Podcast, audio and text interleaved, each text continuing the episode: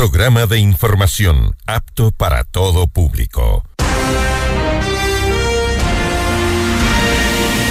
FM Mundo 98.1 presenta Notimundo a la carta. 60 minutos de información actualizada y entrevistas a profundidad. El mejor noticiero a la mitad de la jornada.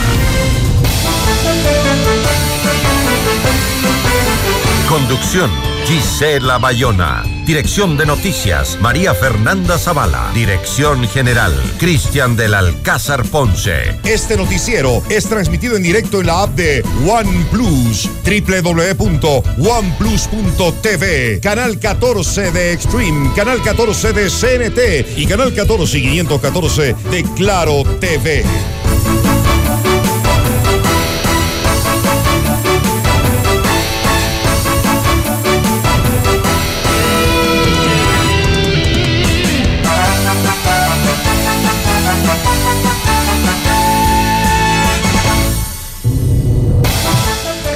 ¿Qué tal? Muy buenas tardes con todos. Gracias por acompañarnos con toda la información en Notimundo a la Carta. Hoy en nuestras entrevistas vamos a conversar con Patricia Borja, ella es abogada y experta en seguridad social. Hablaremos sobre la crisis institucional y de salud que enfrenta el IES. ¿Hay una salida?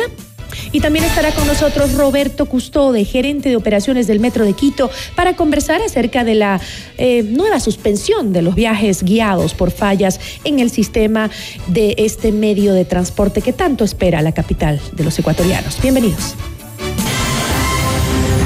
Titulares de Notimundo a la Carta.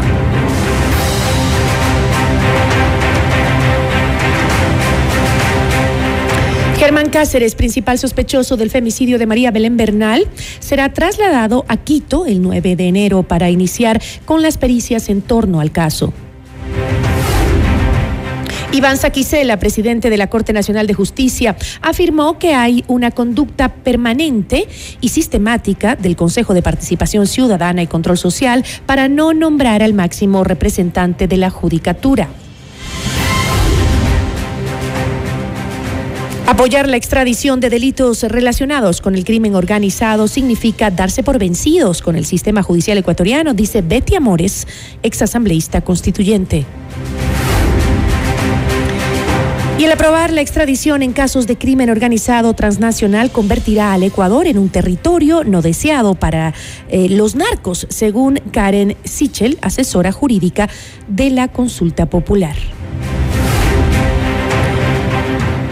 La Corte Constitucional convocó a una audiencia de seguimiento a la designación del presidente del Consejo de la Judicatura. La Asamblea aprobó la Ley de Seguridad Integral que propone la reestructuración del sistema de rehabilitación social y el endurecimiento de penas para la extorsión y otros delitos. Pena máxima para el expresidente de la Corte de Justicia del Guayas, Gabriel Mansur.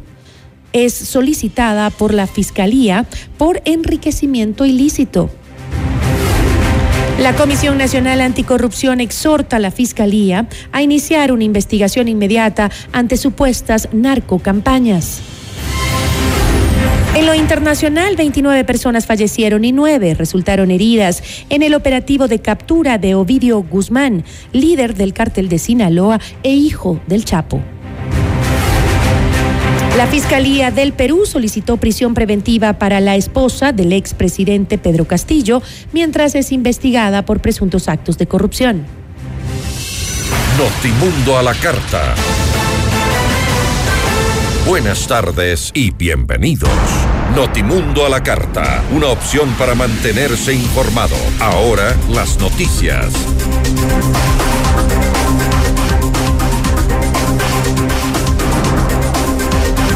Germán Cáceres, principal sospechoso del femicidio de María Belén Bernal, será trasladado el lunes 9 de enero desde la cárcel La Roca, en Guayaquil, a la Fiscalía de Pichincha, en Quito, para la realización de dos pericias. La primera de entorno social, familiar y laboral está prevista para las 10 y 30. La segunda tiene que ver con la valoración psicológica y rasgos de personalidad que está planificada para las 14 horas. Se solicitó al Servicio Nacional de, Atención Integral a Personas Adultas Privadas de Libertad SNAI y al Centro de Privación de Libertad de La Roca que se lo traslade bajo las medidas de seguridad necesarias para que Cáceres cumpla con dicha diligencia. Los peritos tendrán ocho días para emitir sus informes, tomando en cuenta que la institución fiscal está próxima, la instrucción fiscal está próxima a terminar. En otros temas, en Notimundo Estelar, Iván Saquicela, presidente de la Corte Nacional de Justicia, cuestionó la gestión del Consejo de Participación Ciudadana y Control Social en relación a la designación del titular de la Judicatura. Manifestó que en todo el proceso los vocales no han justificado con razones jurídicas sus rechazos a las diferentes ternas enviadas sino lo que nosotros hemos podido observar es una conducta permanente, yo diría sistemática, del Consejo de Participación Ciudadana y Control Social para, en definitiva, no nombrar al titular del Consejo de la Judicatura. No se trata de esta última. Hemos presentado cuatro ternas y de las cuatro ternas o para las cuatro ternas siempre hay algún argumento, yo diría algún pretexto para no nombrar.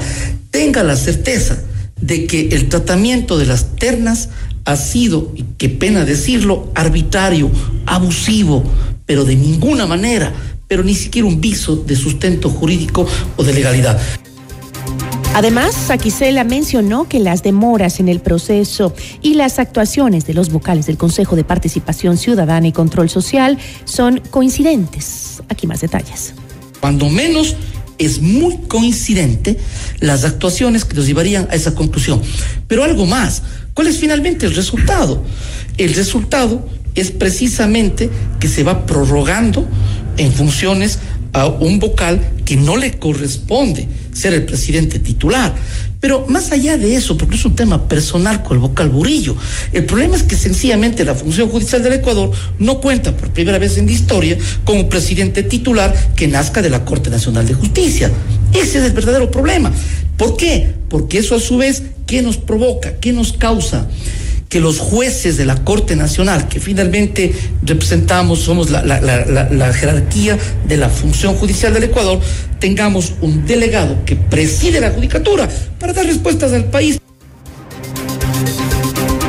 Y la Corte Constitucional resolvió iniciar la fase de seguimiento y verificación de la sentencia que obligó al Consejo de Participación Ciudadana designar al presidente del Consejo de la Judicatura. Por este motivo, el Pleno de la Corte convocó a una audiencia pública para el martes 10 de enero en la que participarán Fausto Murillo, presidente interino, Hernán Ulloa y los consejeros em, María Fernanda Rivadeneira, Sofía Almeida, Francisco Bravo, Juan Javier Dávalos, Ived Estupiñán y David Rosero, así como también el presidente de la Corte Nacional de Justicia, Iván Saquicela, entre otros. Esta decisión se da luego de que el pasado 2 de enero el Pleno del Consejo de Participación Ciudadana no lograra designar al reemplazo de Fausto Murillo para presidir la judicatura por una falta de consensos. El fiscal general subrogante, Wilson Toainga, solicitó cinco años de cárcel para el expresidente de la Corte Provincial de Justicia del Guayas, Gabriel Mansur, por el delito de enriquecimiento ilícito, mientras que para la abogada Silvana Valladares pidió que el tribunal defina un tercio de la pena como cómplice de la infracción. La audiencia de, juzgamiento duró tres días y mediante las pruebas testimoniales, periciales y documentales, la Fiscalía aseguró haber determinado un incremento patrimonial no justificado de más de 600 mil dólares. En la diligencia, la entidad detalló que Mansur, con la facilitación de Valladares, habría precancelado deudas hipotecarias de bienes inmuebles, extinguido obligaciones financieras y adquirido vehículos por medio de transferencias, cheques y supuestas donaciones sin sustento legal y sin ninguna lógica financiera. En otros temas, en Notimundo Estelar, Germán Rodas, coordinador de la Comisión Nacional Anticorrupción, indicó que solicitó a la Fiscalía General del Estado una investigación inmediata sobre la existencia de narcopolítica en el país. presidente de la República y el ministro del Interior, el coronel Zapata, quienes le advirtieron al país que estamos entrando en una vorágine de la narcopolítica y dijeron que entregarían nombres. Nosotros creemos que primero debieron haber entregado los nombres y segundo que Fiscalía debió haber actuado ya de oficio para recabar esa información. Porque lo que nos tememos es que cuando ha arrancado la campaña política electoral, esto de los nombres terminen siendo una especie de acusación de mediatismo político electoral que confunda la propia autoridad a, las, a quienes deben hacer este control.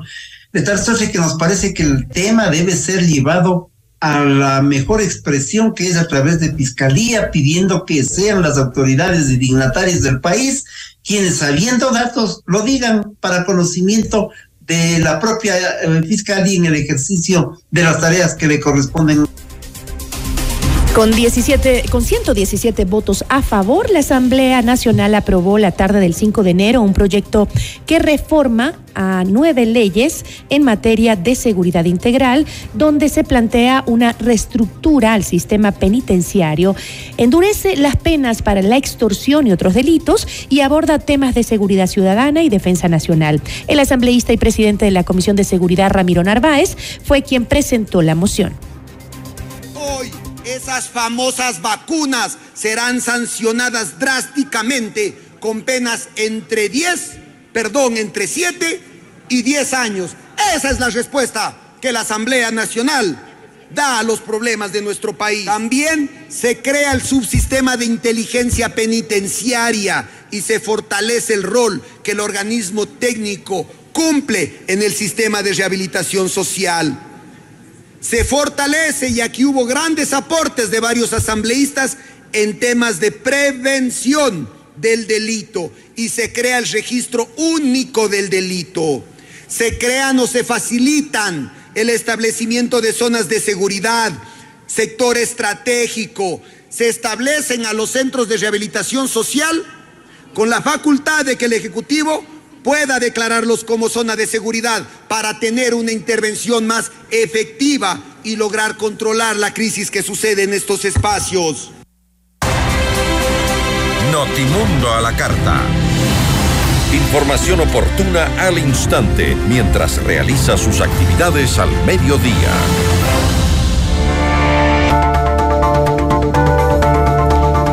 El Instituto Ecuatoriano de Seguridad Social comienza este 2023 con menos recursos para inversión en áreas de pensiones y atención de salud. ¿La crisis de la seguridad social se ahonda aún más en el país? La entrevista a la carta, en diálogo directo con los protagonistas de los hechos. Nos acompaña Patricia Borja, ella es abogada y experta en seguridad social. Doctora, ¿cómo está? Muy buenas tardes, gracias por acompañarnos. Buenas tardes, Gisela. Muchísimas gracias por la invitación. Un saludo para toda la audiencia. Estoy muy bien. Espero lo mismo para usted y un feliz año. Aprovecho. Muchísimas gracias. Eh, doctora, el IES contará con 10.070 millones para cubrir los gastos durante este año. Es una reducción del 1% frente al 2022, cuando eh, fue de eh, 10.169 millones. Los seguros de pensiones y de salud son los que más recorte presupuestario van a tener, pues el IES redujo el gasto de inversión en esas dos áreas. ¿Cómo se explica, doctora, que esta reducción de presupuesto se dé después de un año en el que hubo constantes protestas y reclamos por parte de los prestadores de salud y personal del IES por la falta de pagos. Sí, ciertamente esta situación, primero que eh, es importante mencionar que en medio de todas eh, o toda la pugna que existe en torno a la conformación del Consejo Directivo, específicamente del representante de los asegurados, el último día del año 2022, apenas casi ya eh, al borde o al límite del plazo previsto por la normativa, se llegó finalmente a aprobar el presupuesto del Instituto Ecuatoriano de Seguridad Social para este año 2023. Fue aprobado el 31 de diciembre del 2022. Eso por una parte. Y de otro lado, realmente al verificar y hacer esta comparación entre eh, los presupuestos de estos dos ejercicios fiscales, ciertamente esta disminución... Eh, sí eh, es, una, es una muestra realmente de una gran preocupación en torno al, manejo de la institución y en torno al, cumplimiento de las obligaciones del Instituto Ecuatoriano de Seguridad Social para este año 2023, principalmente respecto del seguro de invalidez, vejez y muerte y sobre todo del seguro de salud individual y familiar que me permito agregar que eh, una de las fuentes de financiamiento del seguro de salud es precisamente la contribución obligatoria del Estado y de lo que se puede revisar en esta resolución número de 649, aun cuando el IE solicitó un valor bastante significativo por concepto de la contribución obligatoria del Estado al Ministerio de Economía y Finanzas, no se consideró ningún valor en la proforma del presupuesto general del Estado para este año 2023. Y eso ahonda aún más. ¿Cuánto es el presupuesto real que el IES necesitaría este año para poder cumplir con todas sus obligaciones? En este caso, lo que le puedo mencionar es en función de lo que está previsto por esta resolución. Sin embargo, eh, partiendo de que eh, al, en el caso de lo, de lo previsto por la contribución obligatoria del Estado para el seguro de salud individual y familiar, lo que el IES había solicitado al Ministerio de Economía y Finanzas es 835 millones de dólares y poco más al Ministerio de Economía y Finanzas por concepto solamente de la contribución del Estado para el seguro de salud individual y familiar y en la proforma del presupuesto y en este presupuesto general del Estado para este año 2023 no se consideró ningún valor. No hay ningún rubro por concepto de esta contribución y esto es aún más delicado y preocupante porque es una de las fuentes de financiamiento de las prestaciones concedidas por el Instituto Ecuatoriano de Seguridad Social y conforme lo ha señalado inclusive la OIT, el que no llegue oportunamente las fuentes de financiamiento solo ahonda la problemática. ¿Cómo afecta, ¿cómo afecta todo esto a los usuarios del sistema de salud de la seguridad social?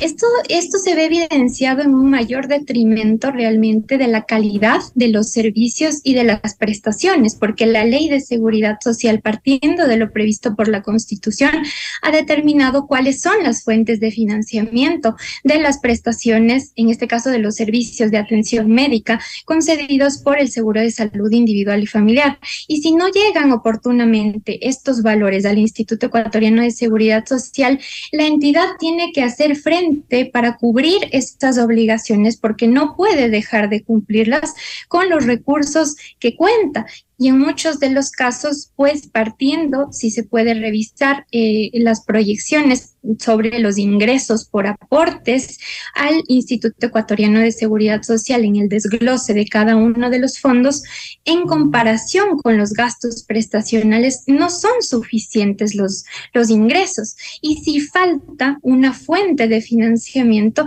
pues al no haber los recursos suficientes, pues no hay, eh, en este caso, la posibilidad de cumplir de forma oportuna con las obligaciones. Y en muchos de los casos, como hemos venido em, o se ha venido evidenciando en estos años, pues em, hay muchas quejas de parte de los asegurados por falta de insumos médicos, por falta de medicamentos, que también obedece este particular, no solamente un tema eh, presupuestario, un tema financiero, también hay falencias en la gestión institucional, conforme lo señalan también los entes de control. Ahora, doctora, a esto también se, suma eh, que eh, hay deudas grandes con los eh, prestadores externos de, de, salud, ¿no?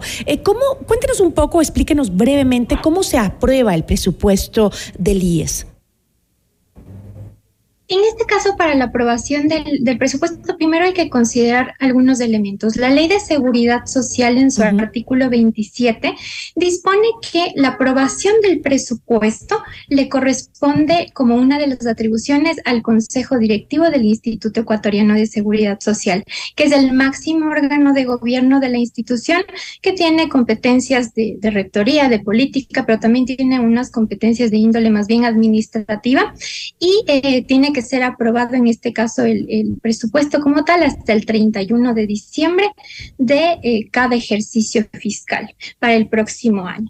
Este presupuesto es elaborado sobre la base de información proveniente de cada uno de los seguros administrados por el Instituto Ecuatoriano de Seguridad Social en función de la información de cada uno de, de estos seguros. También hay intervención de la Dirección Actuarial de Investigación y Estadística y de algunas otras dependencias del propio Instituto Ecuatoriano de Seguridad Social, eh, que eh, realmente eh, sobre la base de toda la información, pues se procede a la construcción de, este presupuesto que luego pasa a conocimiento del Consejo Directivo del IES para la respectiva aprobación.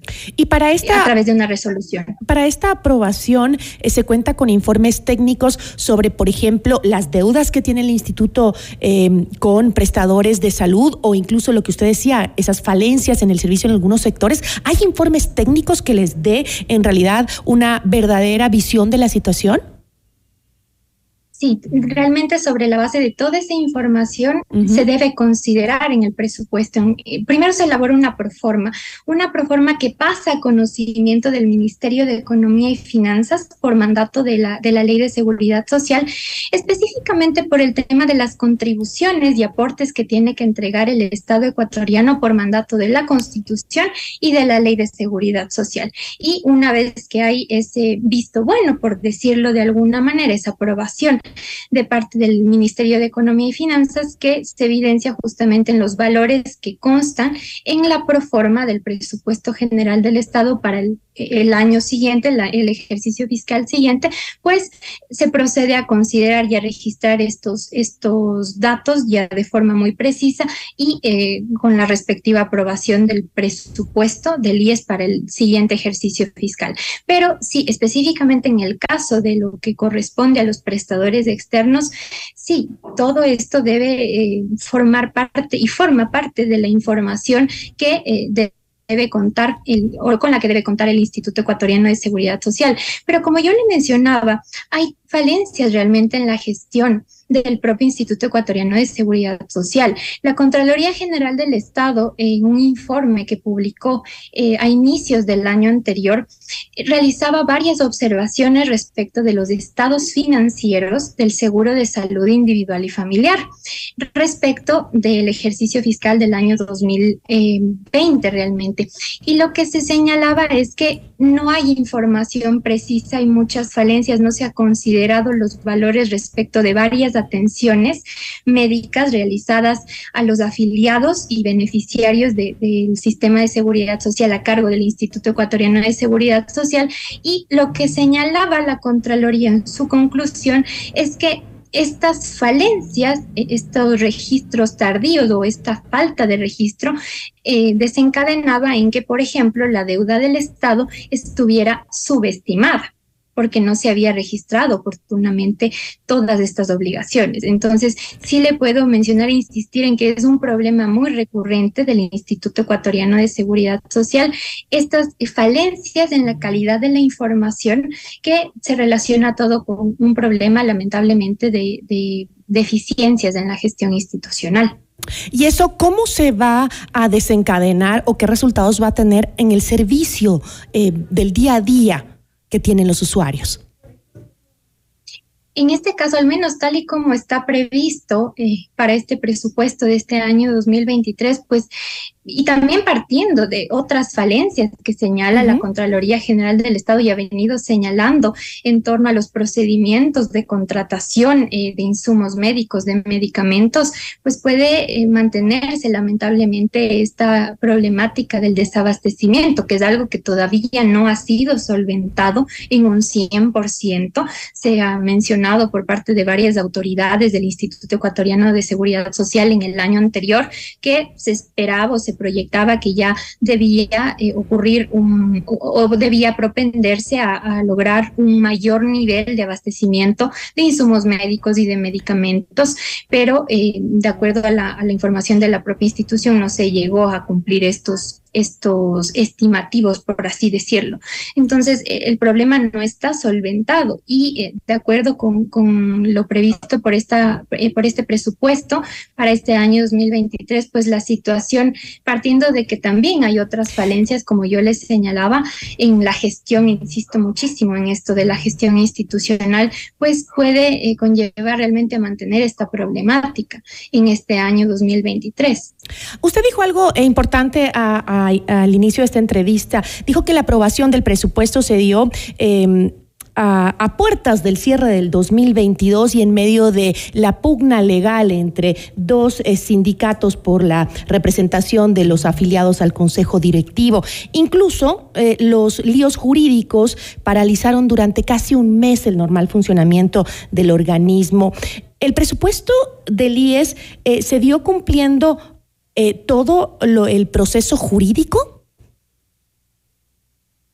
En este caso se observaron los tiempos a pesar de que ya fue aprobado el 31 de diciembre se, cumplieron los tiempos previstos por la Ley de Seguridad Social, al igual que por el Código Orgánico de Planificación y Finanzas Públicas. La información al Ministerio de Economía y Finanzas se remitió de forma oportuna, eh, así que en, en, torno a esa situación no hay ningún inconveniente, eh, más allá de que los números sí es algo que, llama la atención y genera una, una, una preocupación, pero eh, en cuanto a, a los procesos como tal, no hay un inconveniente en principio, pero lo que sí le puedo mencionar es que en torno a esta pugna que existe, esta problemática que aún no ha terminado respecto de la conformación y de la representación de los asegurados ante el Consejo Directivo del IES, lo cierto es que en esa, en esa sesión que fue eh, realizada el día sábado 31 de diciembre del 2022, intervino el abogado Richard Gómez como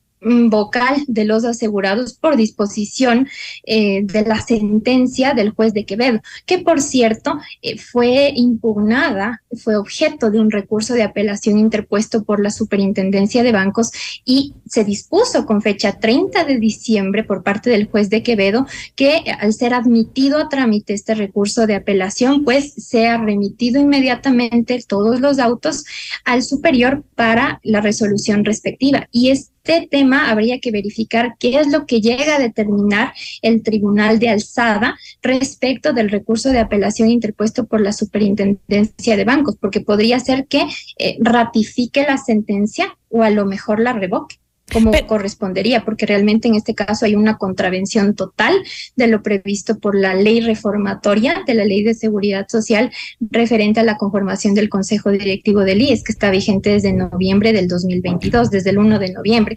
Y ahí sería realmente bastante delicado el panorama porque habría que verificar primero en qué términos eh, llega a ser eh, resuelta eh, o resuelto este recurso de apelación y si es revocado, ahí es el problema. Las actuaciones, en principio, no tendrían ningún valor. Entonces, las decisiones del Consejo Directivo sí podrían ser impugnadas. Realmente sí, lo que le menciono es que primero habría que verificar qué es lo que determina el tribunal de alzada respecto a este recurso de apelación, pero en principio si es que pasara este escenario que le menciono, que llegue a ser revocada en su totalidad esa sentencia, eh, porque fue aceptada en primera instancia y, por efecto de esta aceptación de esta acción de protección se dispuso a la superintendencia de bancos que procediera con la calificación e, e inmediatamente remitiera el expediente de calificación al Consejo de directivo para la posesión del abogado Gómez y de la licenciada Mercy Maldonado. Pero si esto llega a ser revocado, eh, todo quedaría sin ningún efecto en un escenario de esa naturaleza. Habría que verificar realmente qué es lo que pasa y de igual manera también hay que considerar que eh, el día de hoy a las 3 de la tarde em, va a emitir la decisión oral otro juez del Cantón Mejía respecto de otra acción de protección que fue planteada por otras organizaciones, mejor dicho, por un, una, un trabajador, un asegurado em, relacionado, podría mencionarle con otras organizaciones de asegurados que más bien está solicitando que se disponga la calificación del doctor Ramiro García y del magíster Ramiro Beltrán como representantes principal y eh, alterno de los asegurados ante el Consejo Directivo del IES. Ese es un tema que está pendiente, habría que verificar qué es lo que pasa, pero la problemática realmente es, un, es de gran envergadura, porque en primer lugar no se ha respetado lo previsto por la disposición transitoria quinta de la ley reformatoria, que manda, porque no ha sido eh, expulsada del ordenamiento jurídico, que quien haya tenido la calidad de representante de asegurados y de representante de los empleadores. Al momento de la publicación de esta ley en el registro oficial, son estas dos personas quienes deben prorrogar sus funciones hasta la posesión de los nuevos representantes que deben ser designados conforme al nuevo procedimiento previsto por esta ley. Y en este caso, en el, sobre los asegurados o quien debía mantener esta calidad es el doctor Clavijo. Y en el caso de los empleadores, la magíster eh, María de los, perdón, la economista María de los Ángeles eh, Rodríguez pero eh, por efecto de esta acción de protección ya eh, se emitió el 29 de diciembre una acción de personal de remoción del doctor Clavijo y es realmente complicado el panorama para el Instituto Ecuatoriano de Seguridad Social, porque mientras todas estas pugnas así se, nos pasa la... y aún hay un tema fijo, lo cierto es que en el día a día los asegurados no eh, evidencian una, una mejora en la calidad de las prestaciones y los servicios concedidos por, y así, y así continuará, doctora. porque se nos pasa la vida institucional de este país en pugnas internas que es lo que vemos en cada una de las instituciones. Y los afectados seremos siempre los usuarios, los ciudadanos comunes. Yo le agradezco muchísimo, doctora, por toda esta explicación. Muchísimas gracias. Muchísimas gracias a usted por eh, ocuparse realmente de analizar eh, y de generar este tipo de espacios para analizar esta problemática, porque es muy grave lo que pasa con el Instituto Ecuatoriano de Seguridad Social, porque no puede ser posible que a través de acciones de protección presentadas inclusive en otros cantones distintos de donde se emitieron las decisiones se contravenga el ordenamiento jurídico. Eso es algo muy grave y que genera un mayor debilitamiento a lo que ya le puedo mencionar a la ya debilitada institucionalidad y gobernabilidad del Instituto Ecuatoriano de Seguridad Social. Así es. Eh, le agradezco muchísimo, doctora. Que tenga una excelente tarde y un buen fin de semana. Patricia Borja, abogada y experta en seguridad social. Notimundo a la carta. Información oportuna al instante mientras realiza sus actividades al mediodía.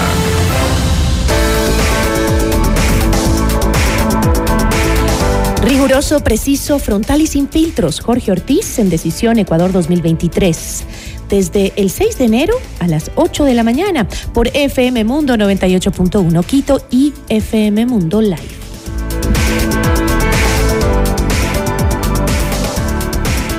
Suscríbete a nuestro canal de YouTube. FM Mundo Live. Podrás ver todos los noticieros completos y las entrevistas destacadas en FM Mundo en alta definición. Suscríbete ahora, FM Mundo Live.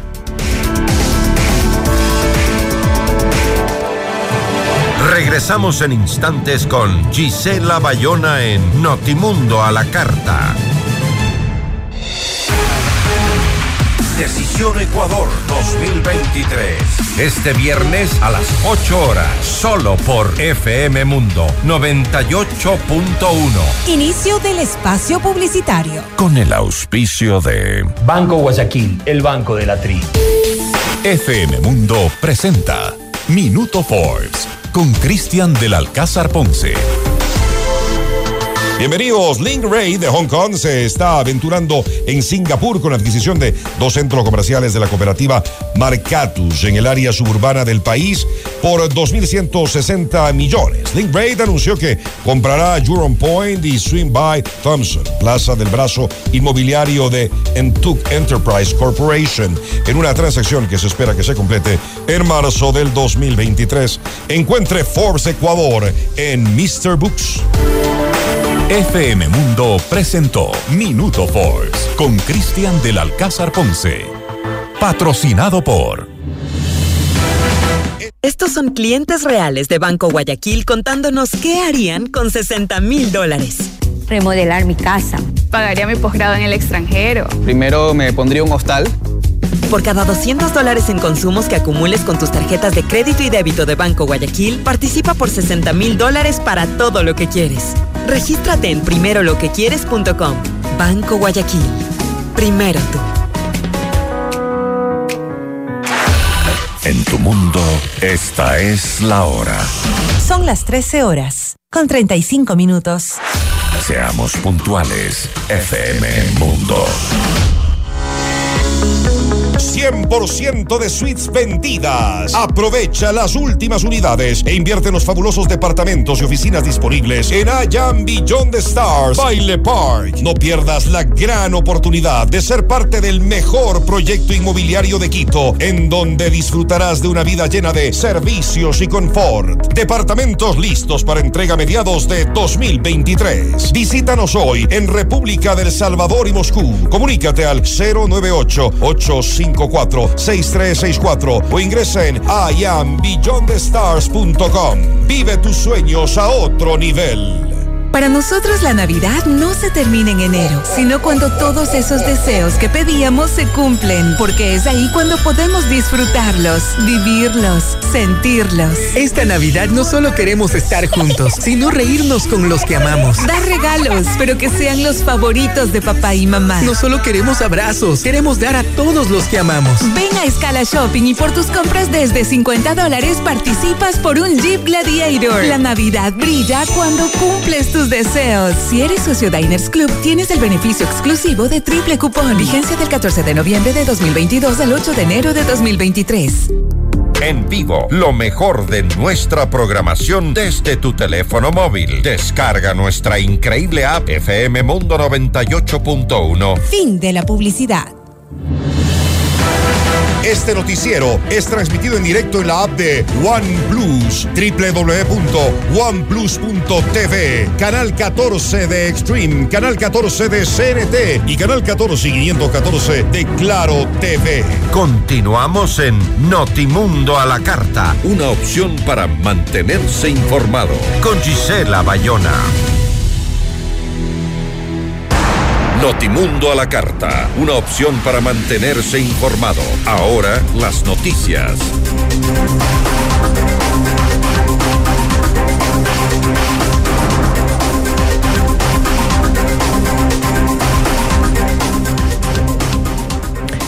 Los asambleístas que conforman el Frente Parlamentario Anticorrupción presentaron una denuncia ante la Fiscalía General del Estado sobre supuestas relaciones entre el narcotráfico y candidatos a las elecciones seccionales del próximo 5 de febrero. Fernando Villavicencio, quien integra este frente, señaló que hay cerca de 20 nombres de candidatos, asesores y otros políticos en los que han detectado este tipo de conexiones con el narcotráfico. Este caso debe ser investigado como también estamos revelando información que vincula a la candidata a la alcaldía de San Lorenzo. ¿Por qué San Lorenzo es importante para el país? Porque es la puerta de entrada, reitero, de la cocaína al Ecuador y es el epicentro de operación del Frente Oliver Sinisterra. Y la información que estamos facilitando sobre la candidata de la Revolución Ciudadana Adis Solís es muy importante. La señora Solís tiene varias investigaciones en la Fiscalía General del Estado que no avanzan. Ella está acusada de haber alterado información en el registro civil de Esmeraldas para beneficiar a personas vinculadas con actividades ilícitas. En Notimundo Estelar, Gustavo Dávila, presidente de la Alianza Nacional por la Salud, habló de la falta de medicamentos en los hospitales públicos del país. Afirmó que el Instituto Ecuatoriano de Seguridad Social aún tiene problemas graves en el abastecimiento y que el drama de los pacientes por la falta de fármacos sigue siendo una constante. Que sí faltan medicamentos, que sí faltan tratamientos oportunos que no se ha cumplido pese a tantos ofrecimientos que se han venido dando a lo largo de todo el año, que se ha cambiado gerentes, se ha cambiado autoridades, pero sin embargo la problemática nadie lo pone solución como debería ser una eminentemente técnica, humanista. Son parches nada más lo que se está haciendo. Sí, compran medicinas para un mes, ni siquiera acciones judiciales para los pacientes del IES se les provee de medicamentos.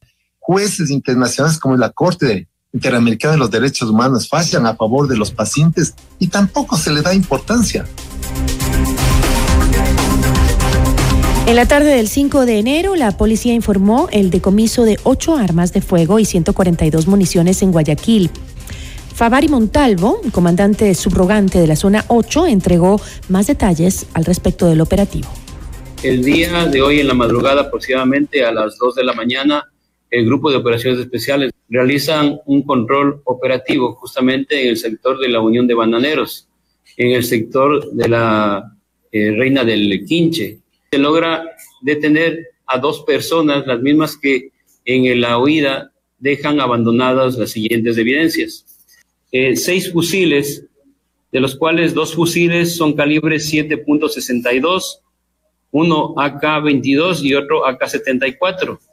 Cuatro fusiles AR-15 calibre 5.56, dos pistolas Glock 9 milímetros, 83 municiones 2.23, 49 municiones 7.62, 10 municiones 9 milímetros.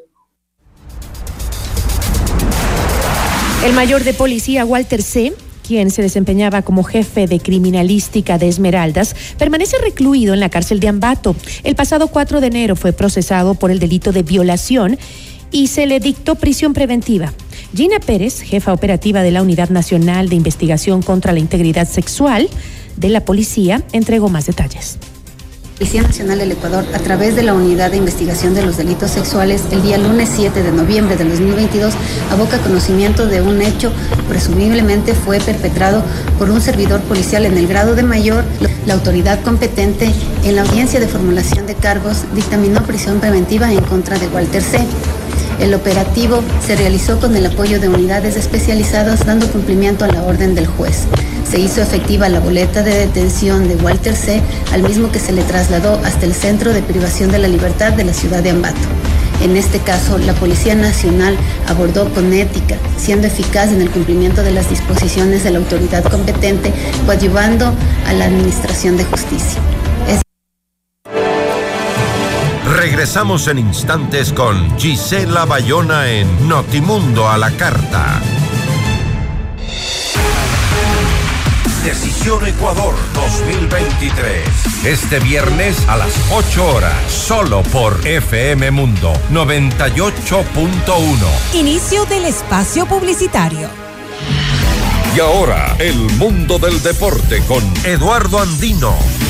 Hola, ¿qué tal amigos y amigas? A continuación las últimas noticias en el mundo del deporte. La Dirección de Competiciones de la Liga Profesional eh, definió las fechas de inicio de la Serie A y B del fútbol ecuatoriano. El formato en principio sería el mismo que el de la última edición. El campeonato en versión Serie A empezará el 24 de febrero con 16 equipos participantes. A través de un comunicado, David Constante, director de competiciones del organismo, estableció las fechas de inicio. La Serie B, por su parte, arrancará el próximo martes 14 de marzo. Además, Liga Pro informó que el sorteo del campeonato de la Serie A se llevará a cabo el martes 24 de enero en Manta. Hasta aquí el mundo del deporte con Eduardo Andino. En el 2023 llega Ecuador Ara Malikian, el genio del violín. Un espectáculo extraordinario del más alto nivel. The Ara Malikian World Tour. Su virtuosismo te hará vivir la música de un modo emocionante, diferente entre lo clásico del violín y la irreverencia del rock. Una experiencia única. Quito, 18 de mayo, Teatro Nacional Casa de la Cultura.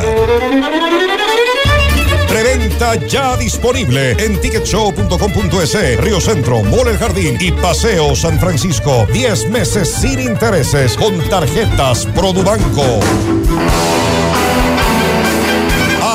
Malikian te lo trae Top Shows. Descarga nuestra increíble app FM Mundo 98.1 para escucharnos y vernos en vivo. Hasta aquí la publicidad. Este noticiero es transmitido en directo en la app de OnePlus, www.oneplus.tv, canal 14 de Extreme, canal 14 de CNT y canal 14 y 514 de Claro TV. Continuamos en Notimundo a la carta, una opción para mantenerse informado con Gisela Bayona.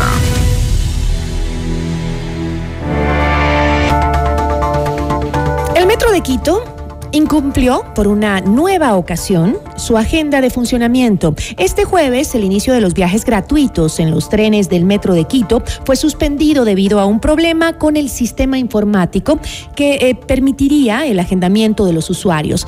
Después de meses de preparación para las múltiples inauguraciones del metro, ¿no se aseguró el correcto funcionamiento del sistema informático?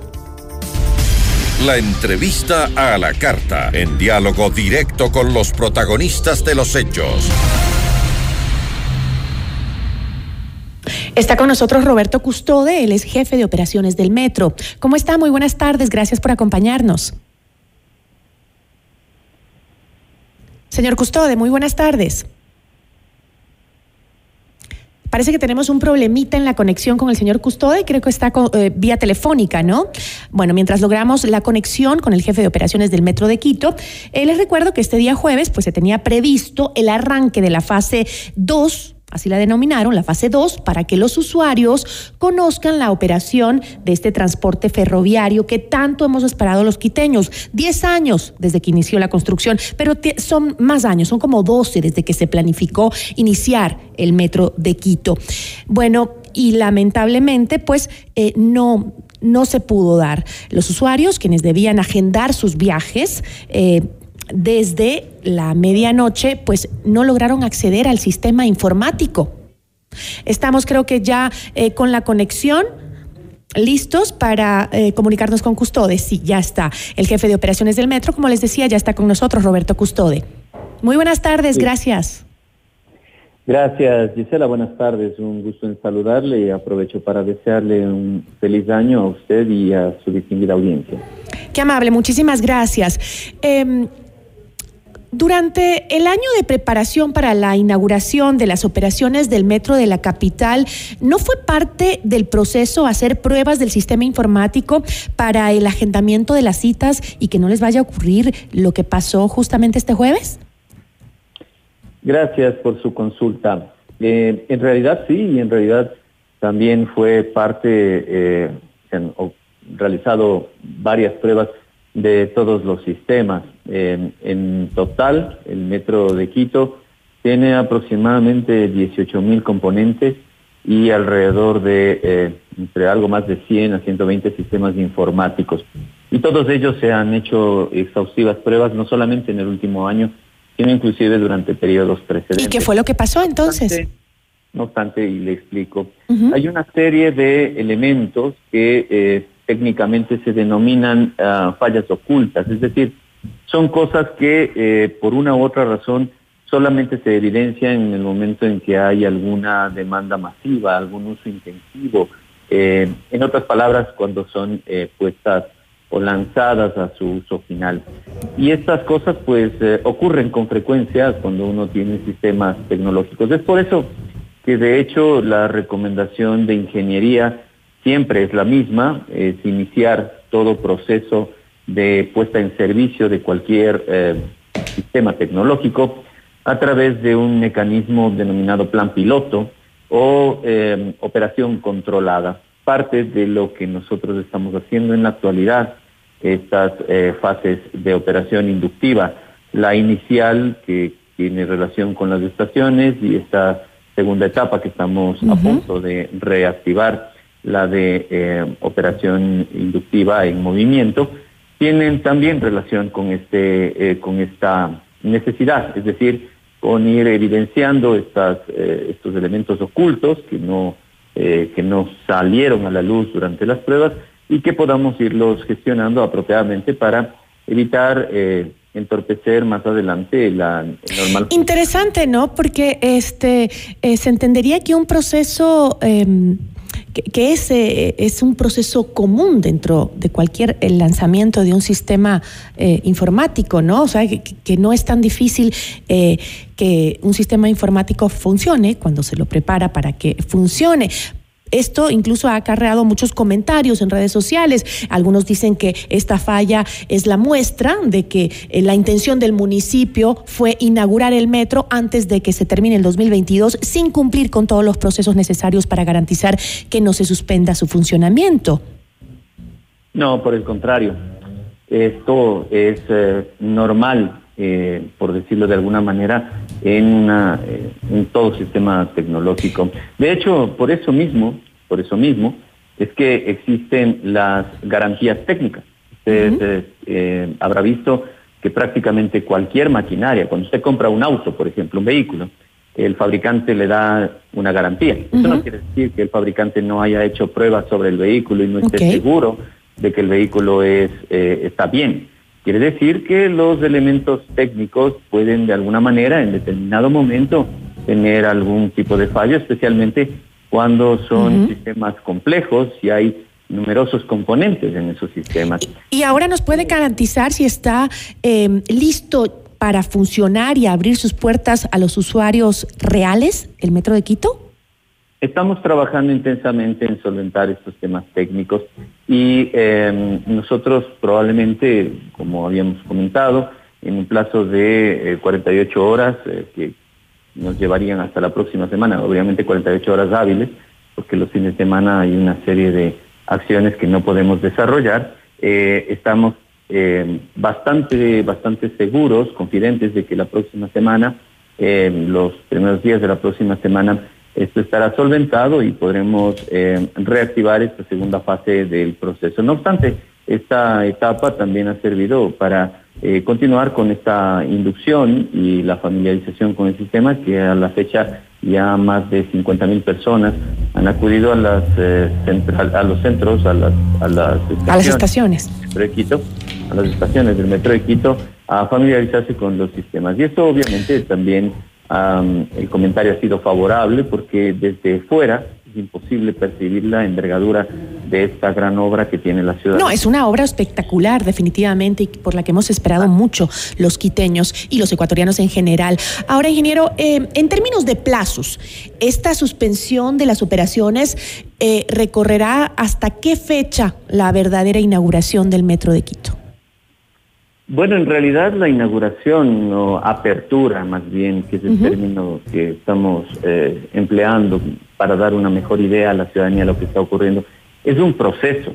Y esto es parte del, de ese proceso. No obstante, no hay razón por la cual se retrase la siguiente fase que hemos previsto para el mes de marzo. Precisamente esta segunda etapa tenía este periodo de ocho semanas para tener una suficiente holgura para poder hacer varios ajustes que son necesarios de realizar previo a esta siguiente etapa en la cual ya hay recaudo y hay una franja horaria extendida a lo largo del día y que em, de alguna manera constituye la fase de transporte público del sistema. Em, esta etapa nos dará el tiempo suficiente también para que el ciudadano se familiarice con este sistema de recaudo, que es eh, ciertamente un sistema complejo, que tiene eh, no solamente complejidades en su operación y administración, sino también complejidades en su uso por parte de los ciudadanos que han estado acostumbrados a un recaudo a la entrada del autobús, dar unas monedas.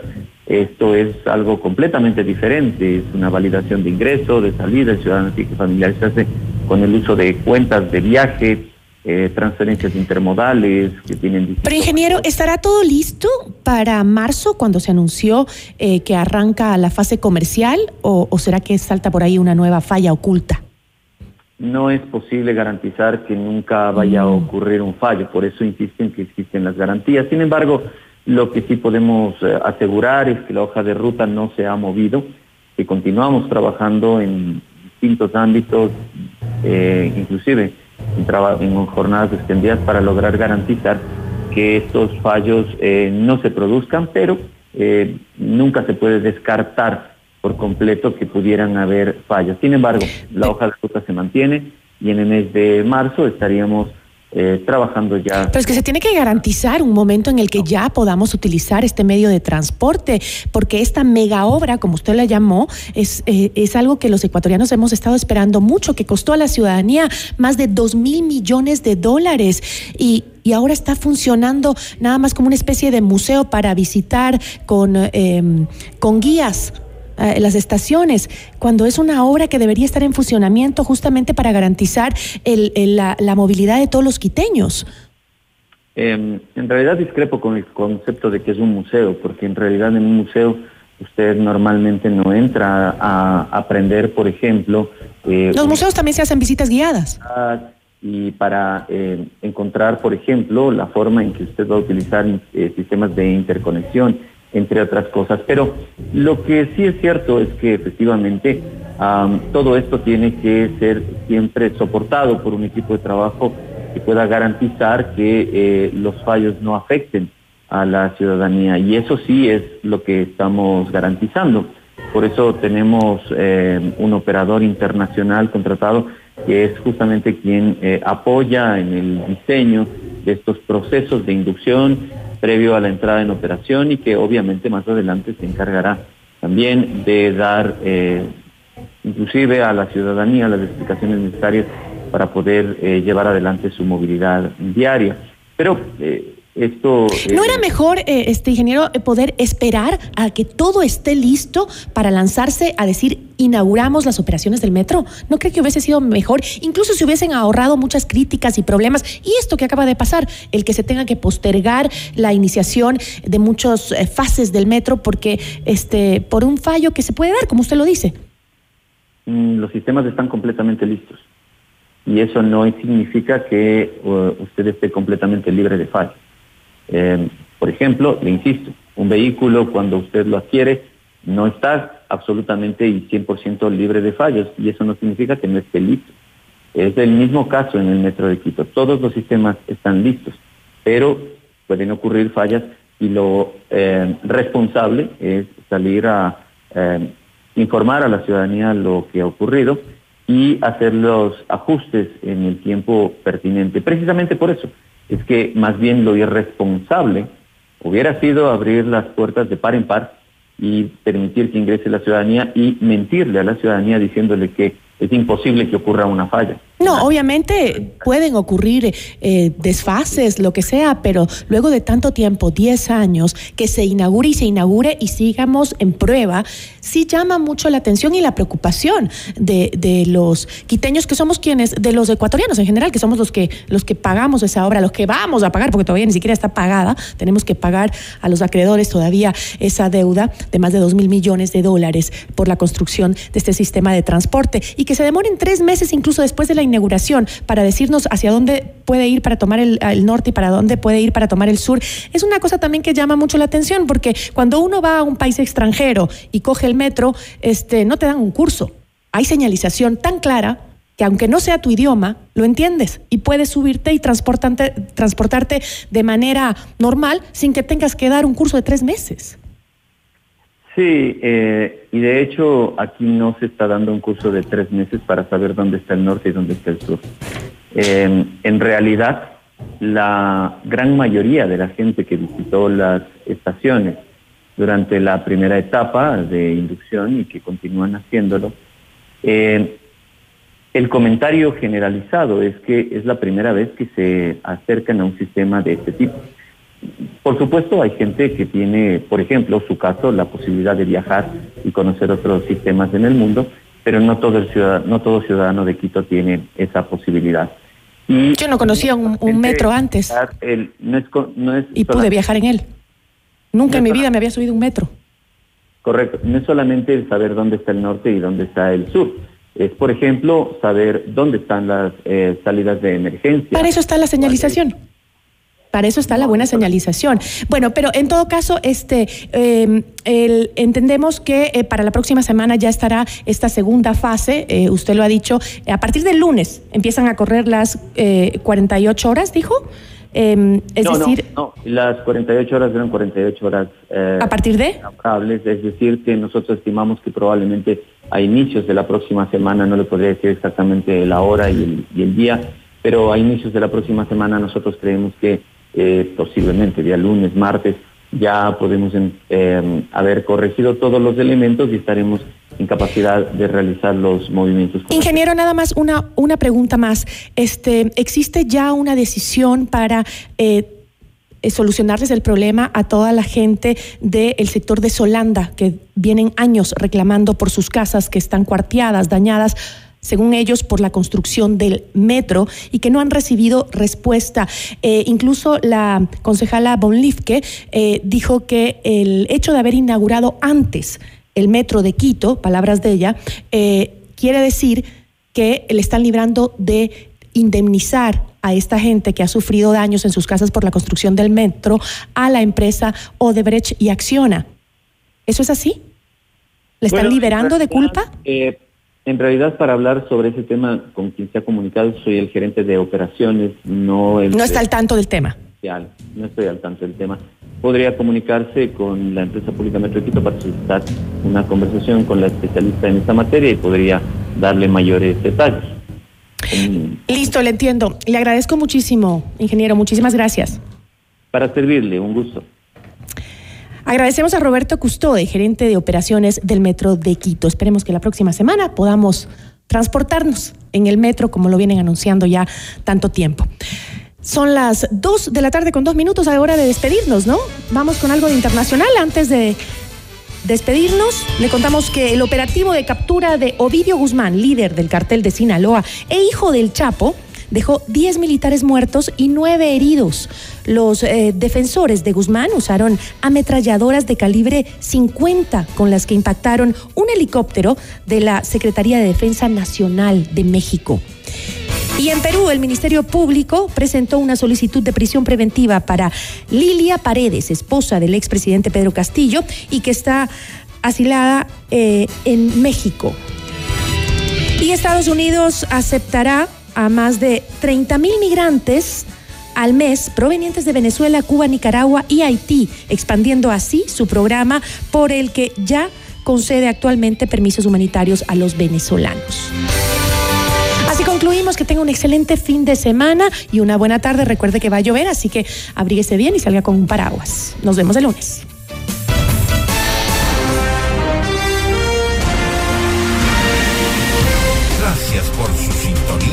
Tarde. FM Mundo 98.1 presentó Notimundo a la carta. 60 minutos de noticias actualizadas y entrevistas. El mejor noticiero a la mitad de la jornada.